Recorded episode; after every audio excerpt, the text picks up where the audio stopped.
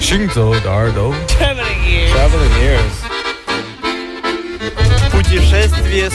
行走的耳朵 Traveling ears.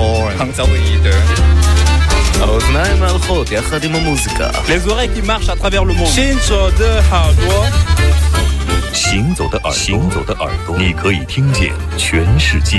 行走的耳朵。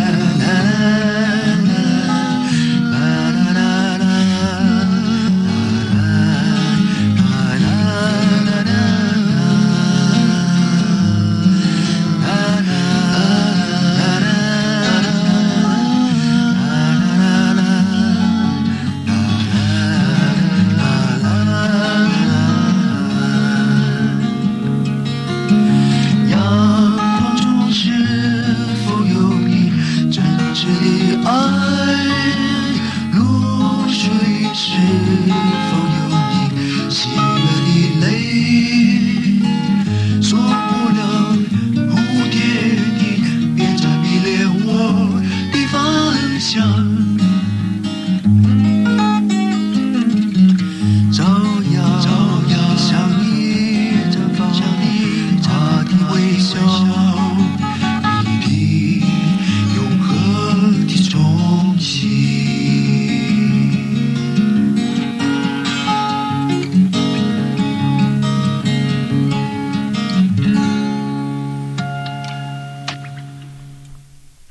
磁带感谢我的好朋友飘飘同学，他也是辗转在他的朋友那儿借给我的一盘这个磁带，转录完以后又给人家寄回去，哎然后再送上我们出版的几盒磁带作为礼品。因为有一个人如果愿意借给你一个特别难找的一个磁带，我觉得是需要很大的勇气的。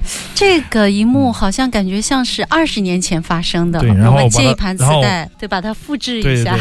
借给我呢，我过了几天，我的那个磁带七幺零出了问题，Studer，所以说我就等，我就想修一下再录。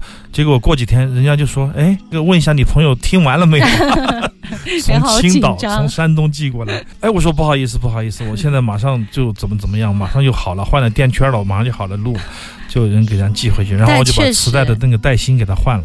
你现在找 你现在找一台机子想去复制，好吧？我已经不是当年的我了啊。你 当年看来干了不少这样的事儿。这是罗大佑的二零一七年的巡回演唱会，当年离家的年轻人当时的一个赠品，嗯就在这个 Facebook 上的预购票的人。哦，我记得我们说过，对对对，对那张卡带、磁带，当时的他的第一个一九七八年的时候录制的三首歌曲，有歌《蒲公英》和《乡愁四韵》啊。录完以后，他就想送给一些朋友听啊，其中有一盘送给了陶小青。那么马世芳同学在家里就找出来了，正好嗯罗大佑还写了一篇文字，文字、信封、磁带三件套，非常难找。我几次就是恶从胆边生，想 把它带芯换掉，后面想了没有必要。没有这个必要。但是 这首歌挣扎了一番。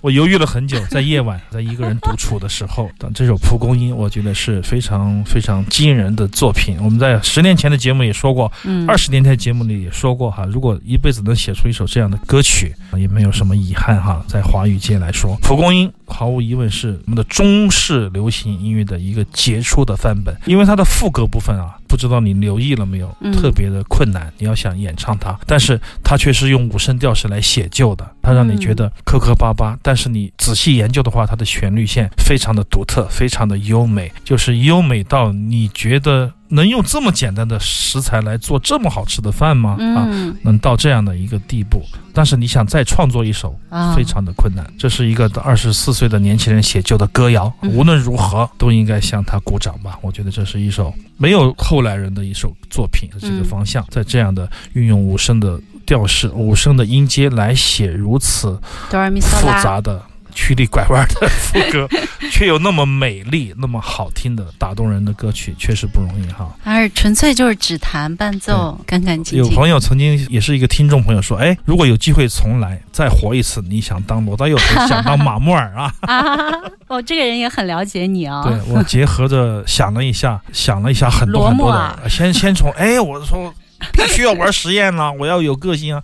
后面想着现实的这个委屈啊，各种这个生活的不如意，房租的匮乏，药包的干瘪，后面觉得哎，当罗大佑挺好的呀。然后就后面说，我还是当罗大佑吧，因为我当罗大佑，我可以支持很多个马木尔，这个意思好像就说服自己了。实际上这条路是不可能的。一个人他的学识，他的教养，包括他的小时候听到的音乐、嗯练习的东西，就决定了他要走的路。我觉得是啊，不断的在行动中间，才能纠正自己的错误，走得更高，走得更远，从而越到后面形成了自己的风格。这是不是说你想改变就可以改变的哈？它是一个结合着命运、灵感、勇气，还有艺术精神的一个综合的东西，嗯非常的难以言说，却是分外的美丽。这一小时继续回到行走的耳朵，听少听但好听的音乐。我是刘倩。我是阿飞。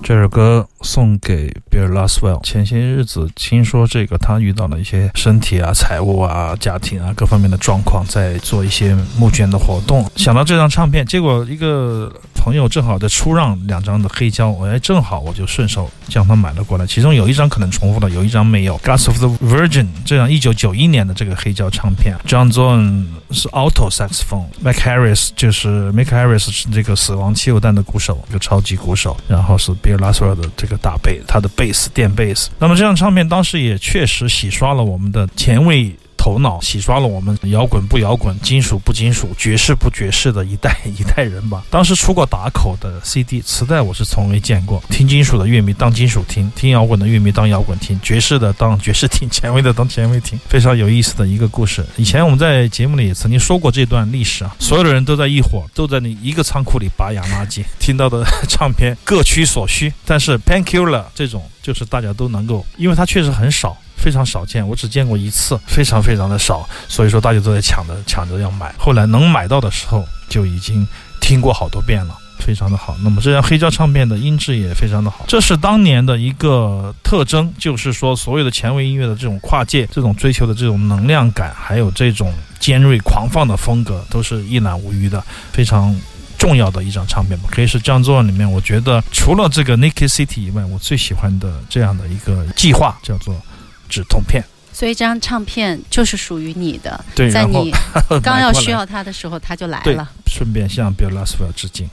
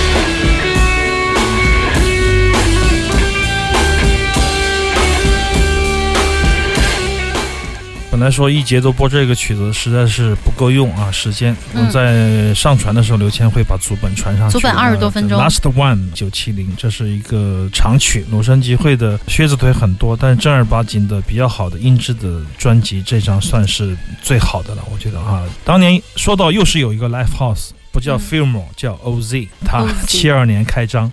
七三年又倒闭了，倒闭前做了什么呢？连续五天的演出，嗯只演了五天，仿佛我看到了自己悲惨的宿命。我们的书店，我们的音乐现场会以什么样的形式前不久还专门不是有篇 文章在分析那嘛个，就是为了让自己活着嘛。在分析为什么还没有倒。但你想，它终究有一天是要垮的，不会吧？终究有一天人都会挂，店都会倒，然后音乐现场也会搬移，它会面临不同的命运，但是又是相同的结局。所以你要找你你的接班当你人呢？我们要倒的时候要做点什么，这是严苛的考试。我们从之前的这个 Santana 在这个 Fillmore 上面的三天的演出，还有就是裸身集会在这个 Live House OZ，就是你可以想象他们以他们最擅长的方式、最热爱的方式来结束自己的生命。但是五十年以后哦，嗯又是通过一个 lost tape，一个迷失的磁带被找出来以后，他又开始复活了。哇啊，又延续了他的生命，他跟乐迷共同延续了这个休眠了五对十年对，，休眠了五十年，嗯这就是他可以复活，艺术是可以复活的，我们姑且相信这一点吧。不管怎么样，这是一张不错的唱片，SSL 让这个唱片的声像更立体、更有劲儿。当年的这些先知性的音乐家，肯定面临的不是我们现在的荣耀光环，只是不公的命运罢了。我觉得，但是非常的非常的好。